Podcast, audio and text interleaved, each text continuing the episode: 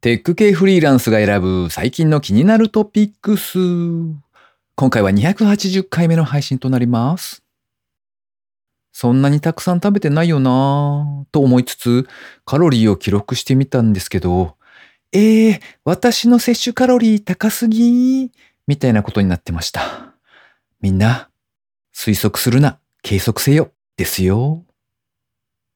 この番組ではフリーランスエンジニアの S とエンタメ系エンジニアのアスカさんが最近気になったニュースや記事をサクッと短く紹介しております。今回は S の一人会となっております。IT 関連をメインにですね、ガジェットだったり新サービスの紹介だったり、それぞれが気になったものを好き勝手にチョイスしております。今回も記事を3つ紹介していきたいと思います。ご意見ご感想などありましたら、ハッシュタグ、カタカナでテックフリーでツイートいただけたらありがたいです。では一つ目の記事ですね。ツバメインダストリーの搭乗型ロボットアーカックスの協賛企業を6月1日から10月15日の期間で募集中。こちらはプレスリリースで配信されていた記事ですね。ツバメインダストリー株式会社は SF に出てくるような人間が登場する大型ロボットの初号プロトタイプ機アーカックスが完成間近となったため、2023年の6月1日から2023年10月15日の期間にスポンサーを募集すると発表しました。このアーカックスという名前のついたロボットなんですけれども、見た目めちゃめちゃかっこいいですね。動画とかも出ています。登場操作型で、双腕ですね。あの腕が2つついています。で、足はですね、4脚輪という風に書かれておりまして、足4つなんですけれども、その先にはタイヤがついている状態ですね。そしてバッテリー駆動、モード変形ができまして、自分で走ることができると。そんなロボットになっておりますね。高さが4.5メートル、重量3.5トンという結構ヘビーな、おお、ロボットだなっていう感じの、本当にロボットですね。で、まあ、このロボットが実際に乗り込んで操作ができるというものでして、で、そのロボットのいろんな箇所にですね、会社のロゴマークとかですね、そういうのを貼って出してくれる、まあ、いわゆるスポンサーを募集すると、そんな案内になっておりました。プラチナスポンサーは協賛金が3000万円、最大1社。ゴールドスポンサーは協賛金が1000万円、最大4社。シルバースポンサーは協賛金が300万円で最大10社ということだそうです。今後の予定としましてはですね、2023年の夏頃製品リリース予定。そして2023年の10月26日から11月5日までの期間でですね、ジャパンモビリティショー2023というのが開催されるそうで、そちらに出展予定だそうです。これはなかなかですね、あの、一度操縦してみたいとこう思えるロボットですね。プロモーションの動画も公開されていますので、一度興味のある方は見てみていただけたらと思います。では、二つ目の記事ですね。デジタル庁のウェブサイトは安倍博士 HP よりやばいと話題に。河野大臣も読んでね。こちらは IT メディアニュースで掲載されていた記事ですね。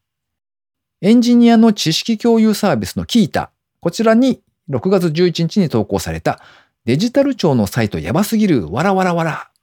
という記事がありまして、そちらを紹介する内容となっております。一時はツイッターのトレンドにも入って話題になったみたいですね。さらに12日には河野太郎大臣がリンクを添えて読んでねとツイートもしたそうです。デジタル庁のサイトがですね、パッと見たところですね、こんなの素人でも作れるわらなどと揶揄されるようなシンプルなサイトになっているそうなんですよね。なんですけれども、実はよく考えてデザインされたものであるというふうにキータの記事で指摘していると。デジタル庁はですね、昨年から今年にかけまして、デザインの方針や色使いなどの要件を定めたデザインシステム、それからウェブサイトのアクセシビリティ検証結果を公開しておりまして、投稿ではこちらを紹介し、ウェブデザインに関わる方は一読の価値あり、太っ腹すぎると評価しているそうです。さらにはですね、実際には Next.js などの新しい技術が使われておりまして、こうした事実からデジタル庁のウェブサイトはモダンな技術で作られたプロの仕事と結論付けています。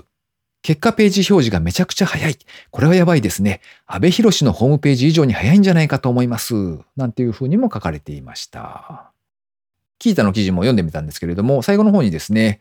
この記事を書いた理由は、何も技術的なことを分かっていない人たちが、こんなの素人でも作れるわらとか小馬鹿にしていたのがあまりにも腹立たしかったからです。確かに昨今デジタル庁ではマイナンバー関連でごたごたしていたりで、河野大臣にご立腹な気持ちはわかります。しかし、坊主憎けりゃ今朝まで憎いで、中で作っていらっしゃるスタッフの方たちまで小馬鹿にするのはお門違い。なんていうふうにも書かれておりましたね。追記も書かれておりまして、実はデジタル庁のノートの記事もすごく充実していて必見なんていうふうにも書かれていました。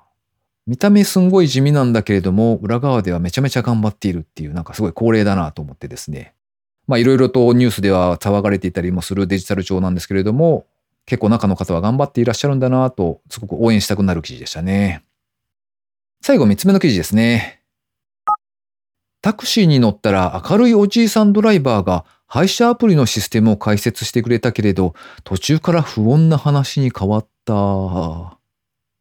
こちらはトゥゲッターに掲載されていたツイートまとめ記事ですね。発端となったツイートではですね、アプリでタクシーを呼んだら明るいじいさんドライバーが来て、アプリは便利ですね。お客様の呼び出しに早押しで応じた時点で300円確定収入なんですよ。などなど、わかりやすくシステムを解説してくれたそうなんですね。なんですけれども、が降りる直前になって、